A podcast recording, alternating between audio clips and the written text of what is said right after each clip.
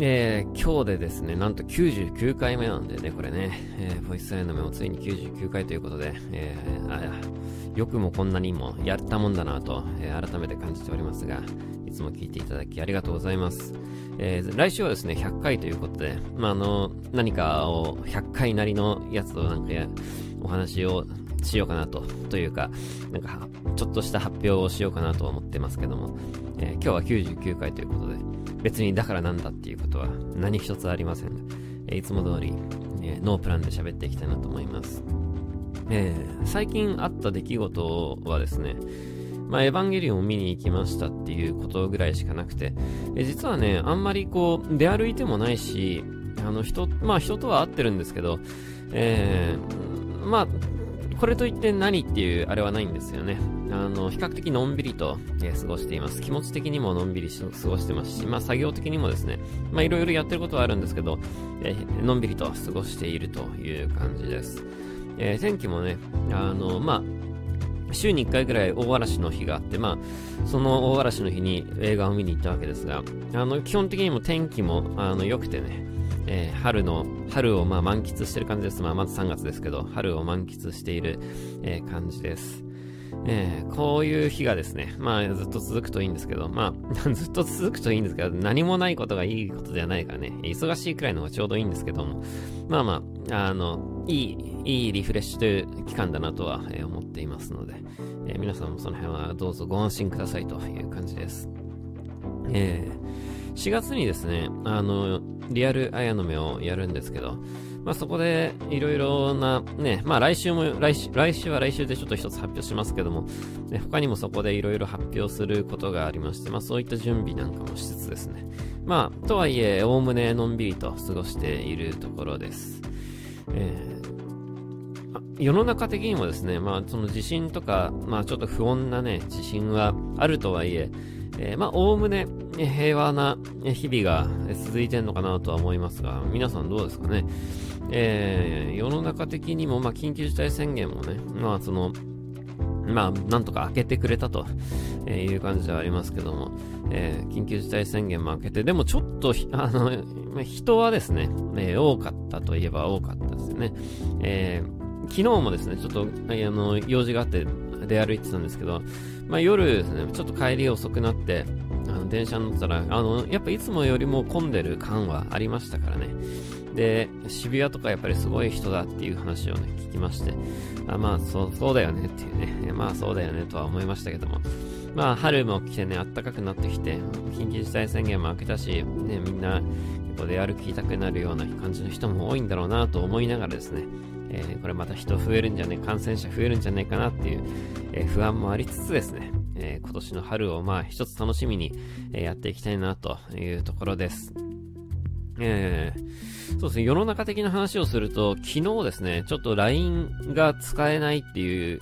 えー、事情がどうやら世の中あったようで、まあ僕は大丈夫だったんですけど、えー、Android の一部の携帯が、スマホがですね、えー、なんかダメだったみたいですね。で、その辺の話はブログでも書きましたが、まあなんか、あの、改めてですね、あの、そういうインフラ、えー、連絡を取るためのね、情報インフラって、えー、やっぱ何かに依存してるなって、特にですね、まあ、昨日は LINE 以外にも多くのアプリがね、使えなかったようなんですが、えー、まあ、LINE も、あの、そうだし、まあ、Twitter はなんか昨日使えたみたいなんですけどね。まあ、Twitter もそうだし、たまにやっぱりそのダメになる時って本当にあるじゃないですか。で、そういう時って、いかにそういうのに依存して、あの、暮らしていたのかっていうのをこう、思い知らされることありますよね。で、今、あの、LINE が使えなくなって、ね、Twitter が使えなくなってみたいなことになったら、それこそもう連絡を取る手段がね、ないですからね。あの、LINE は、うちのね、バンドも結構 LINE でもちろん仕事のやり取りしてますけども、まあ別にどっちかが使えなくなったらね、LINE がダメになったら Twitter の DM でメンバーに送ればいいしさ、まあ、極論 Gmail でもいいしさ、みたいなところありますけども、やっぱりこう、何かにこう依存、依存度というのはね、人によって違うわけですから、あの、ど、どれぐらいですね、日頃の連絡のプライオリティをそのアプリに、えー、注ぎこ注ぎ込んでいるかっていうのを考えると、やっぱ LINE は結構でかいなっていうのをね、えー、まあ、昨日のその Android 騒動のことも含めですね、あとそのつい数日前にあった LINE の、え情報流出の話も含めですね、えちょっとそういう風に思いました。なんかやっぱり結構依存しているな、自分自身もですね、あの LINE に相当、えー、連絡手段としてはですね、相当依存してますからね。まあ一部 Facebook の人もいますし、え一部 Twitter の人もいるとはいる、いるといえばいるんですけど、え基本的には、えー、LINE ですね、やっぱね。もうね、えー、生活の日々の連絡、もう仕事の連絡も LINE ですね。まあこれはもうあの、もうしょうがないというか、えー、これをなかなか脱却するのはやっぱ難しいよね。っていうのもやっぱり自分が他のを使いたくてもその人がそれを使うわけですから、こういうのってやっぱり何かに一つのものになっていくんだなとね、えー、ちょっと改めてこれ思いましたね。で、今までの情報の連絡手段って、まあ、基本、今までってその昔のことですよ。昔のことを思い出してほしいんですけど、まあ、基本やっぱ電話じゃないですかね。あの、電話番号ですよね。だからね。えー、電話番号と、えー、まあメールアドレスですね。その携帯電話のメールアドレス。えー、まあ、もしくはパソコンのメールアドレスと。まあ、パソコンのメールアドレスっていうこと、言い方自体ももう古いですけども、まあ、パソコンを使って、昔はね、あの、今は、今でこそパソコンの、いわゆるパソコンのメールっていうのをスマホで見ることができますから、まあ、まあ、そういう概念ないですけど、昔はですね、あの、携帯のメールアドレスと、えパソコンのメールアドレスっていう風に二つに分かれてたんですよね。あの、メールアドレス書くとかも、携帯、カッコ携帯、カッコ PC っていうね、書き方してましたからね、昔はね。まあ最近もそういう風に、まあ残ってるとこありますけども、まあ基本的にはもう、えー、そういう概念ももうなくなってきていると。で、さらには今はですね、もうあの、ダイレクトメールであったり、えー、LINE であったり、ね、というところで、まあ、あとは Facebook のメッセンジャーであったりとね、まあそういう形で、えー、もう電話番号やメールアドレスにも依存しない連絡のやり取りをやっぱするようになってきているなっていうところでね、えー、まあ今回ちょっと思ったのは、えー、電話番号から、えー、まあ、メールアドレスでの主な連絡手段だった、え、まあ、昔からですね、今は、え、そういうものを使わずにアプリケーションで連絡を取るようになってきていると。で、メールアドレスと電話番号っていうのは基本的にですね、あの、どのパソコンからでもどの電話からでも通じるじゃないですか。プロ電話から電話したって、公衆電話から電話したって、携帯電話から電話してもその電話には繋がるわけですよ。だからそういう依存、依存といえば依存なんですけど、ね、固定ではなかったんですよね。そこが、まあ良かった。ある意味良かったのかもしれないね。メールもそうなんですけどね。で、それがそうじゃなくなったのがやっぱり今の、えー、LINE ですよね。例えば、あの、Facebook のメッセンジャーで LINE を送れないじゃないですか。ね、Twitter のメッセンジャーで LINE を、あ、Twitter の ダイレクトメールで、えー、LINE は送れないですよね。で、えー、これなぜかというと、ね、あの、メールだったらいろんなメールソフトとかからメール送れるのになぜ送れないのかというと、やっぱりその土壌が違うからなんですよね。一つのアプリケーションっていう、あの、一つのサービスというね、ところでメッセンジャーサービスに成り立ってるんで、そうするとやっぱ他のものとの連携が取れないと。だから、えー、例えばメールだったら、その、そのメールのね、サーバー側の調子が悪かったら、じゃあ他のメールアドレスで送るとかさ、えあの、いろいろあるわけですけど、LINE の連絡だと、もう LINE がダメになったら全部ダメっていうところが、えーある意味今の連絡の手段っていうのは弱いのかもしれないなっていうね、そういうところもでもちょっと思いました。だからメールに関してもですね、例えば何かのメールアドレスが、え中国にね、えまあ、もし、もし流出していたとしてもね、その、あ情報がね、流出していたとしてもですね、えー、まあ、そのメールの、をやり取りをしている、そのメールアドレスやメールのサーバーのやり取りしている部分だけじゃないですか。ね、他のメールの、もう全部、あの、情報を取られてるわけじゃないわけですよ。だけど、えー、どうしても LINE に依存してしまうとですね、その LINE 全体が、えー、まあ、そのどこかの国がですね、情報を取る可能性があると。で、そうなった時に、えー、ユーザー全体がやっぱそうなってしまうと。で、さっき、あの、この話に最初に戻りますけど、えー、なぜ LINE から脱却できないのかというとですね、みんなが LINE を使うからなんですね。これ当たり前の話ですよね。例えば世の中の人がですね、みんなが Facebook のメッセンジャーを使ってるのであれば、で、僕がが本当に少数派の LINE を使っていたとしたらですね、まあ僕はその LINE は LINE で好きで使うのであればですね、まあ、Facebook ものメッセンジャーもですね、しぶしぶ使わざるを得ないということなんですよ。これが、まあしょうがない。これは、あの、どんだけ自分がこれを使いたくないという主義主張を持っていてもですね、どうにもならん問題なんですね、これね。だからやっぱり潔くもうですね、あのー、皆さんが、やっぱ LINE を使うしかないと。これはもう、天下を取ったところが圧倒的に強くなるという性質があるわけなんですね。これね、メッセンジャーアプリっていうのは一つしか残れないんだろうなっていうのをね、今回ちょっと思ったんですよ。で、キャッシュレスもいろんなサービスあるじゃないですか。で、あの、LINEPay とか、えー、PayPay とかね、楽天 Pay とかもいろいろありますけども、あれはですね、何か一つのものだけを使わなきゃいけないわけじゃなくてですね、あのー、好きなものを使えばいいわけですよ。で、別に何、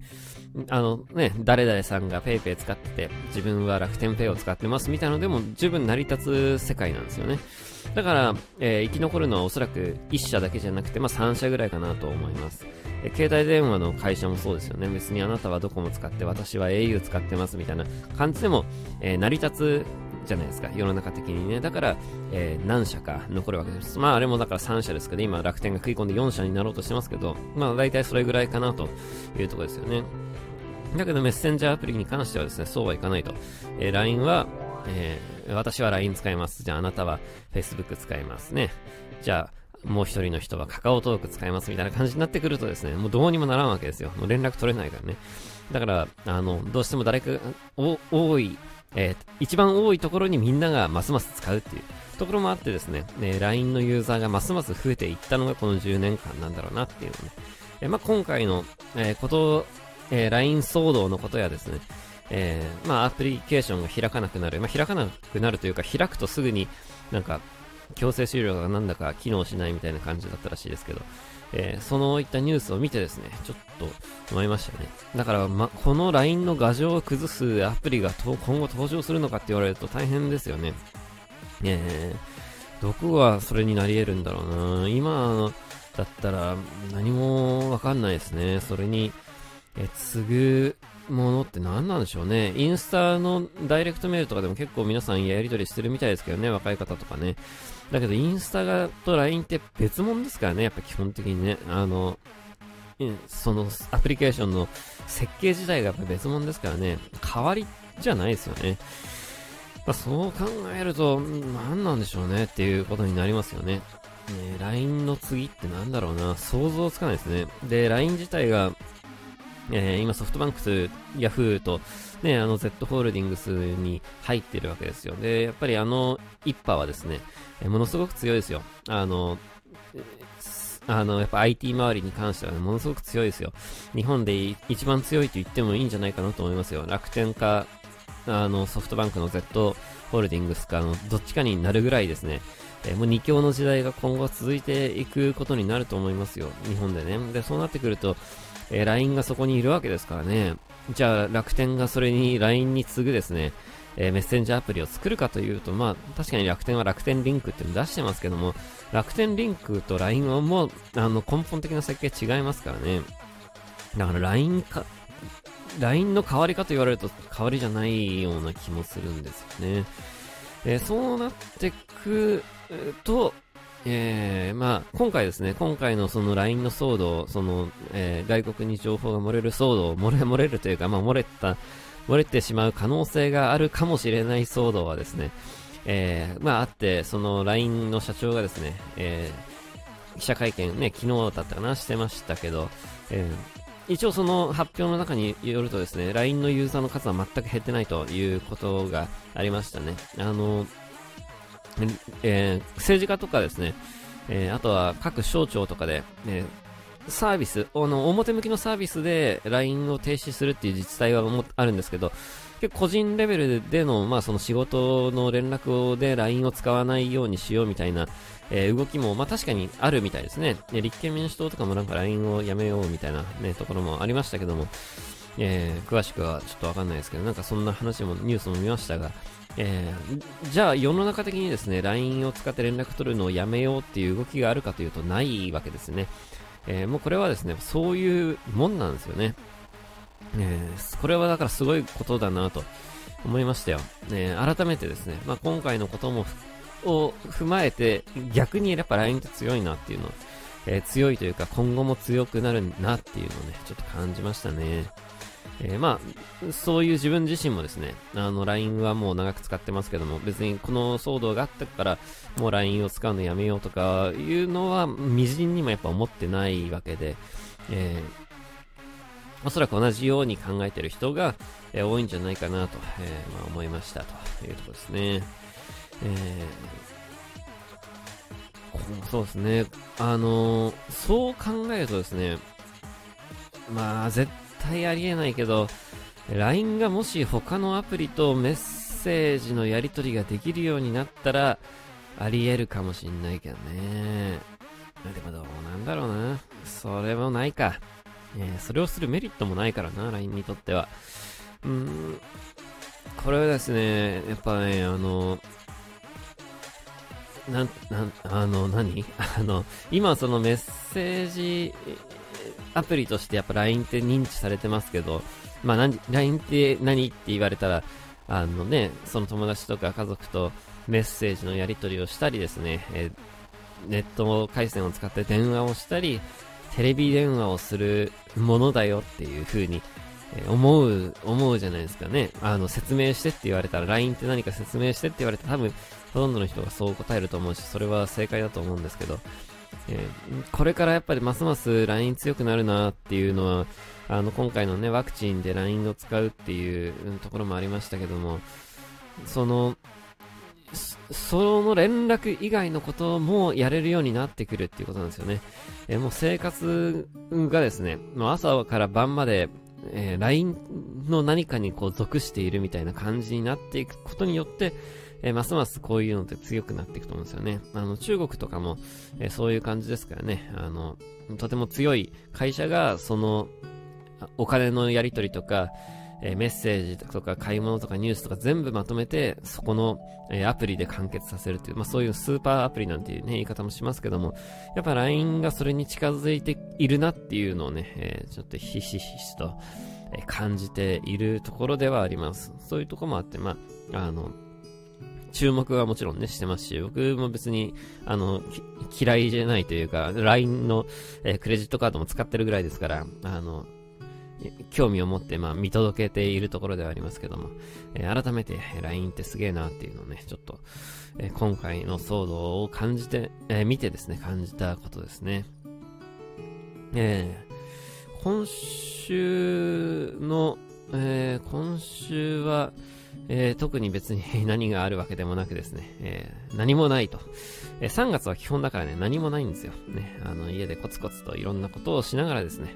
えリフレッシュしているという日々が続いておりますという感じです。えそうですね。あとなんか、特にですね、なんか楽しみな出来事がこの1週間にあるわけでもなくですね、えもう毎日淡々と、えー、コツコツとやっていくだけの日々が、えー、続いていくという、えー、この1週間と、えなっておりますというところですね。今日の夜は、えいつも通りですね、ウィークリーアイの目をやりますので、え21時からやりますので、えというところですね。あとはまあ、その日本代表の試合が明日と、えー、明後日にあるというところで、まあ、そちらはそちらで久々に、えー、楽しみだなとは思ってはいるんですが、オリンピックがね、あのー、やるのかやらんのかよくわかんないですけど、おそらくもう、もう近日発表があるはずなんですよ。えー、発表があると思う、う 勝手に思ってるんですよ。えー、緊急事態宣言明けて聖火リレーが始まるタイミングで、まあ、えー、今ね、あの、外国からの観客は入れない旨を発表はしてますけど、もう少し具体的な発表があるんじゃないかなというところなんですが、サッカーのね、オリンピックに関してはもうアンダー24でやることになってますね。アンダー23だったらどうしようと思ってたんですけど、やっぱ24になったということで、えー、よかったなと、えー、せっかくね、オリンピックに出場できる年齢の人が、ね、出られませんみたいな感じになったらちょっとかわいそうじゃないですか。あの、やっぱ東京オリンピック世代ということはもう、その人たちは生まれながらにして分かってたわけですから、東京オリンピックをね、この2020年を念頭にですね、やっぱ自分のサッカー人生のプランがあったと思うんでね、えー、そういう意味では、そういう子たちがちゃんと試合に出られるというのは良かったなと、思いましたが、そのアンダー24の試合がもうあさってとにあるわけですよね。で、どう、どうすんのって感じですけど、えー、そんなあさってにやるみたいな感じで、あさってとかにね、ま、もしなんかオリンピックが中止しますみたいな発表とか、延期しますみたいな発表あったらめっちゃ、その代表の選手も悩ますよね。えー、なんだよみたいな感じで試合をすることになるわけで、なんかそれもそれでかわいそうですけど、まあおそらく、あのもう、もう、あるはずなんですよ。3月の、このタイミングであるはずなんですよ。あるはずなんですけど、なんでまだないんだろうっていう、そこがちょっと不気味ですけどね。えー、まあ、それは、それもそれで、えー、まあ、あの、個人的にはやってほしいと思っているので、えー、やってくれたらいいなというところなんですが、まあ、どういう風にやるのかっていうところを、えー、しっかりとですね、えー、まあ、一市民として、えー、見届けてジャッジしていきたいなと思っているのが一つと、あとはまあ世の中的にはまああの個人的に楽しみにしている発表はですね、えー、もうこれも何度も言ってますが、ドコモの、えー、エコノミープランがですね、ドコモのエコノミープランが出るっつって出ないわけですよ。ね、本当は3月の半ばだかに出るっていう話だったんですけど、出なくなったんですよ。ね、土壇場で3月下旬っていきなり言ってきて。これなぜ3月下旬にしたかっていうと、おそらく、えー、発表しようとしてたプランが言うてそんなに激安じゃなかったんじゃないかなとは思いますけども、えー、それを一回ですね、発表するタイミングを後ろに下げたってことは、えー、しっかりと対抗策を練って出すっていう最強、一番最後の後出しじゃんけんですからね、えおそらくこれを、えー、結構期待値が今ぐんぐん高まってるところなんですよ。で、これでしょぼい発表だったら、結構、えー、なんだよみたいな感じの声がね、いっぱい上がると思いますけど、まあ、そこにはちょっと期待していて、それをもってですね、えー、僕はちゃんと、えー、どこの携帯にどういう風に入れば、え、いいかっていうね、え、おすすめのプランニングをですね、えー、おと、お届けしたいなと、お話ししたいなと思ってます。これ下手すると来週のウィークリーアイアンドメがずっとなんか携帯の話になりそうで、それはそれで困っちゃうなって感じなんですけど、なんかまあ、何何らかの方法で、まあブログだと思いますけど、えー、お話ししたいなとは思ってますので、えー、そちらの方もお楽しみにという感じです。えー、3月中に全ての情報が出揃うはずなんですよ。これでですね、3月に出なかったらもうさすがに、あの、もうそれはなかったことにしてね、やりますけど、えー、まあ出すって言ってんだから、この出すと、えー、信じてですね、えー、そのドコモの発表を待ちます。まあドコモというか、実際には OCN、OCN ね、っていうドコモの子会社がやる、えー、ブランド、サブブランド的な感じだと思いますけども、おそらくそこが出すんじゃないかなと思いますが、えー、激安であることを信じてですね、えー、どうかなっていうところですけど、最近ドコモは結構、あの、しっかりと、あの、あの、昔みたいな感じにですね、あの、団子をしまくって、なんか、なーなーにするような感じじゃなくなって、結構しっかりね、あの、やるんですよ。あの、いろいろなことをね、えー、周りに流さされずですね、えー、しっかりとやる会社になっているような印象がありまして、ちょっと期待はしてるんですね。えー、そのドコモのエコノミープラン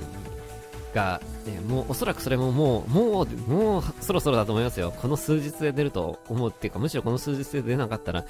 どうなっちゃうのって感じはしますけど。えー、まあ、それが一番最後の後出しじゃんけんということですね。えー、それを見つつ、えー、携帯の話もしたいなと思っていますというところが、まあ、最近のこの目下のですね、えー、関心事となっておりますという感じです。えー、今日の夜は、まあ、先ほどの繰り返しになりますが、ウィークリアの目やりますので、えー、よかったらぜひ、えー、覗きに来てくださいという感じです。えーそうですね。あとは、まあそうですね。そんなもんですね。えー、花粉症は今のところ、まだまだそこまでひどくないですが、えー、花粉は相当飛んでおりますので、ね、お花見の際にはぜひ皆さん気をつけて、えー、お花見に行ってください。あの、お花見はですね、あの、桜を見るだけでコロナになるわけじゃないので、えー桜は僕は見た方がいいと思いますよ。あの、見るだけでいいですね。あの、歩きながら見るだけでもいいんで。あの、そういった季節感を感じていかないとですね、どんどん人間、えー、早く年を取ってしまうということですね。しっかりとこの春のね、訪れを感じながら、え心も体も健康にお過ごしください。えー、というところで、今日はぼちぼち終わりにしたいなと思います。また来週も聴いてください。バイバイ。